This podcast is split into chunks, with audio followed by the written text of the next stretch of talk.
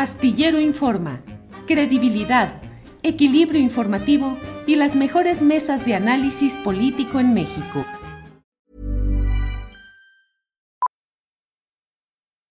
Millions of people have lost weight with personalized plans from Noom, like Evan, who can't stand salads and still lost 50 pounds. Salads generally for most people are the easy button, right? For me, that wasn't an option. I never really was a salad guy. That's just not who I am. But Noom worked for me. Get your personalized plan today at Noom.com. Real Noom user compensated to provide their story. In four weeks, the typical Noom user can expect to lose one to two pounds per week. Individual results may vary. It's that time of the year. Your vacation is coming up. You can already hear the beach waves, feel the warm breeze, relax and think about work. You really, really want it all to work out while you're away. Monday.com gives you and the team that peace of mind. When all work is on one platform and everyone's in sync, things just flow wherever you are. Tap the banner to go to Monday.com.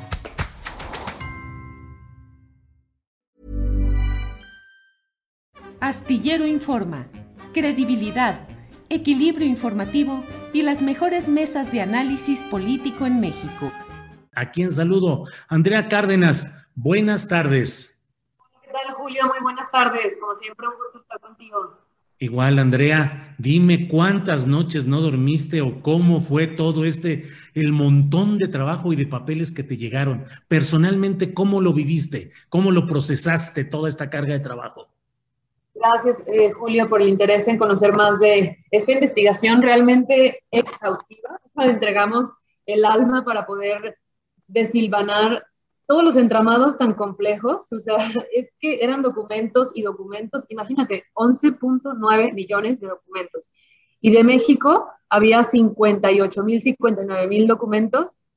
Y éramos un equipo, al principio Mate Tulier de proceso y yo, en, nosotros en Elemento entramos en febrero, a los dos meses entre, se integran unas colegas, unos colegas del país y después se integran eh, otros colegas de Univisión, entonces se fue, fue creciendo y, y, llegó un momento en que dijimos, es que tenemos que dejar de buscar, porque entre más buscamos, más encontramos, y si, y si no, no vamos a poder reportear las historias, ¿no? Entonces, uh -huh. esto, Julio, va a seguir dando de qué hablar durante los próximos meses y semanas. Traemos historias eh, para to todos los días del resto de la semana y la próxima semana, y hay varias que se quedaron ahí en el cajón porque es es increíble la cantidad de información que hay sobre México. Realmente es una investigación reveladora. Si, si, la ponemos en comparación con los Panama Papers, los Panama Papers arrojaron en aquel entonces, en el 2016, 311 mexicanos. Y esta investigación está arrojando que hay más de 3.000 mexicanos que tienen eh, entidades, ya sea fideicomisos o empresas de papel, en paraísos fiscales. ¿no? En las últimas décadas, los registros de la filtración datan desde los años 70 hasta 2019, o sea, es información muy, muy robusta, muy extensa de cinco décadas.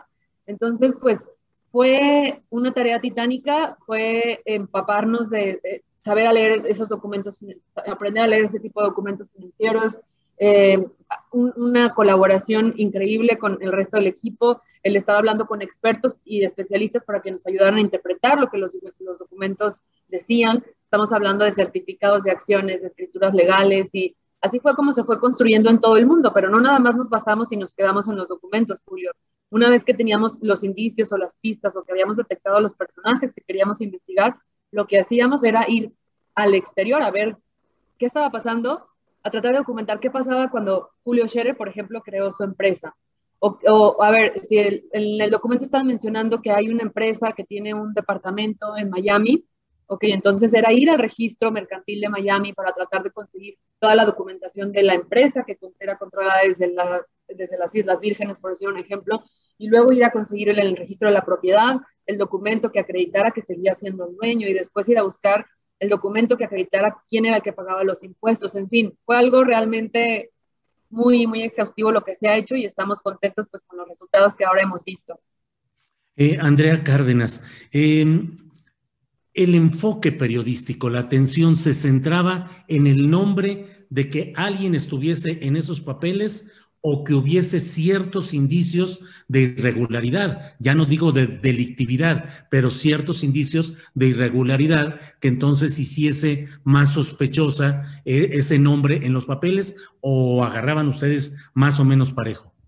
lo que nosotros hacíamos era hacer búsquedas, literal poníamos la palabra México en una plataforma que tenemos donde está toda la información encriptada y donde están ahí nuestros seguidores, al que los 600 periodistas que participamos tuvimos acceso, y cada que nos salía un nombre, por ejemplo, de un beneficiario final de una empresa en las Bahamas, anotábamos, íbamos construyendo una base de datos con el nombre de la persona, el nombre de la empresa, el año en que se creó, el para qué se creó, y así es como lo alimentamos con más de 3.000 registros. Después de que vimos esos 3.000 registros, nos dedicamos a ver los nombres para ver cuáles podrían ser de interés público.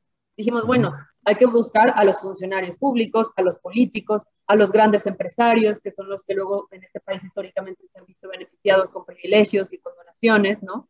Entonces, eh, así fue como fuimos seleccionándola y haciendo la categorización de nuestra base, ¿no? Por funcionarios, por familias eh, conocidas en México, por empresarios, por exfuncionarios públicos. Eh, buscamos a miembros de gabinetes de, todos los, de todas las presidencias pasadas y, y, al final dimos con estos nombres que son los que presentamos en la publicación que, que publicamos ayer y el día de hoy hemos estado difundiendo que son los, los políticos que ahora traemos, pero que va a ir creciendo esa base de datos. Y claro que, por supuesto, lo que tú dices, también buscábamos que hubiera una, un, un halo de, de, irregularidad. O sea, entonces decíamos, bueno, ya tenemos a este político, ahora vamos a ver su declaración patrimonial, a ver si declaró a su no importa, no importa, así andamos todos. Los caninos son nuestros nuevos compañeros de las transmisiones y los gatos. No te preocupes, por favor, Andrea. Adelante. Ah, perdón, y luego con esto de que se cayó el WhatsApp, un caos. Sí, cállate, qué relajo. Adelante, por favor, Andrea. Entonces, así fue como construimos estas listas. Lo que sí nos sorprendió fue ver que, que la mayoría de los funcionarios y políticos que tenemos, que encontramos con empresas offshore, no las, no las reportaron en sus declaraciones públicas patrimoniales. Y esto te huele algo, ¿no? O sea, ¿por qué quieres Uno, ¿para, ¿para qué quieres crear una empresa offshore? cuando la puedes crear aquí en México. Ok, entiendo que muchos pueden decir, es para comprar una propiedad en Estados Unidos, pero también la puedes comprar a tu nombre, ¿no? Entonces ahí hay que empezar a desmenuzar y a entender cuáles son las razones por las que están utilizando estas empresas. Y lo que nosotros aprendimos en esta investigación es que los mexicanos eh, utilizan este tipo de empresas para, bueno, principalmente con fines patrimoniales, pero también para comprar propiedades, jets privados, yates, obras de arte, para pagar menos impuestos, Julio, para administrar herencias, para gestionar inversiones, abrir cuentas bancarias, para guardar las utilidades de sus negocios. En fin, hay muchas razones por las cuales las han abierto. Claro. Eh, ¿Cuál fue la anticipación con la cual avisaron a los involucrados para que dieran su posicionamiento? Te lo pregunto casi, casi, te lo digo abiertamente, pensando en si Julio Cherer sabía ya de esto, Julio Cherer Ibarra, cuando renunció con el presidente de la República? Mira, dividimos a, los personajes como por categorías de riesgo, ¿no? No queríamos que los personajes que estaban más cercanos al poder se fueran a enterar de esta investigación unos días antes, porque no sé si supiste, seguramente sí, el, uno de los expresidentes de Panamá, cuando le enviamos, bueno, cuando los compañeros panameños le enviaron la carta, él publicó la carta. Entonces, evidenció que ya estaba en curso y en marcha una gran investigación.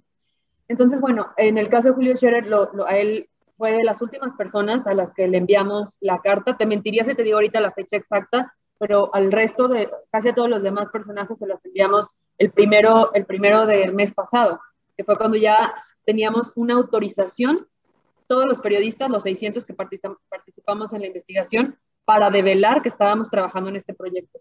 Previo a esa fecha, nosotros no mencionamos absolutamente con nadie el tema, ni con ningún funcionario de gobierno, solamente tocamos la puerta al SAT en varias ocasiones, que por cierto nunca se concretó esa entrevista, para poder aclarar pues cuáles son los mecanismos que ellos tienen para seguirle la pista al dinero que sale del país a través de, a través de entidades offshore. Teníamos muchas preguntas que hasta la fecha el SAT no ha respondido, pero, pero esos son los, los, digamos, los deadlines que teníamos para mandar los cuestionarios. Y era muy importante tocar base con cada uno de los personajes que aparecen ahí, para corroborar su versión y para que también ellos tuvieran la oportunidad pues de explicar, ¿no? Eh, eh, cuál había sido la razón de ser de su, de su entidad, de su empresa de papel creada. Les preguntábamos desde por qué habían recurrido a un paraíso fiscal, cuál era la razón por la que habían comprado una propiedad a nombre de una empresa y no, a nombre suyo. Les preguntábamos eh, si la seguían manteniendo activa, si la habían declarado al SAT. A todos, absolutamente a todos los que enviamos cuestionarios, les pedimos que nos hicieran llegar documentos para probar que, tenía, que habían cumplido con declarar su empresa fantasma, su empresa de papel al SAT. Y hasta la fecha, eh, nada más un par de personas nos hicieron llegar, bueno, no, no, no, nos hicieron llegar, una sí nos hizo llegar la información y la otra más bien quería reunirse con nosotros para mostrarnos los documentos, porque también son documentos que traen información muy sensible y, y privada, ¿no? Pero así es el panorama, Julio. Claro, Julio Chévere Ibarra renunció el 2 de septiembre. Me dices que los primeros envíos fueron el primero de septiembre de ustedes, pero que Julio Cherer fue de los últimos a los que les enviaron ese requerimiento. a él se le em, em, debimos haber enviado el 23, 24 de octubre. Sí, ya, perdón, de octubre no, del, de, septiembre. Sí, de septiembre. Sí, porque ese día enviamos a, las cartas a todos los eh, funcionarios públicos eh, federales el 24. Entonces, posterior a su salida.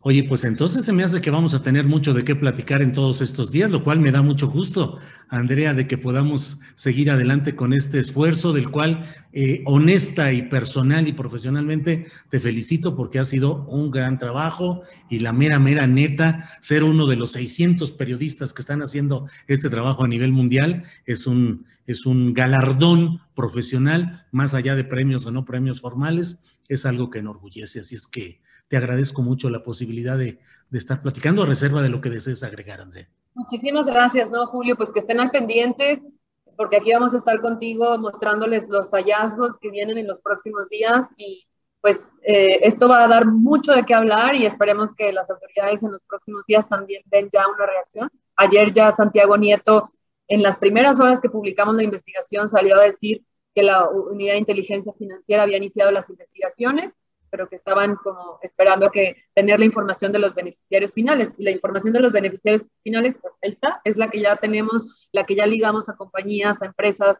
con funcionarios públicos. Entonces, pues veremos qué pasa, Julio.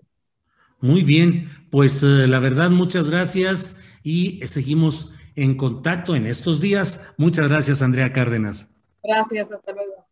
Para que te enteres del próximo noticiero, suscríbete y dale follow en Apple Spotify, Amazon Music, Google o donde sea que escuches podcast. Te invitamos a visitar nuestra página julioastillero.com.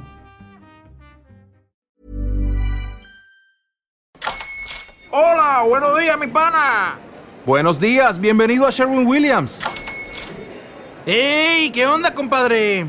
¿Qué onda? Ya tengo lista la pintura que ordenaste en el ProPlus app. Con más de 6.000 representantes en nuestras tiendas listos para atenderte en tu idioma y beneficios para contratistas que encontrarás en aliadopro.com. En Sherwin Williams somos el aliado del PRO.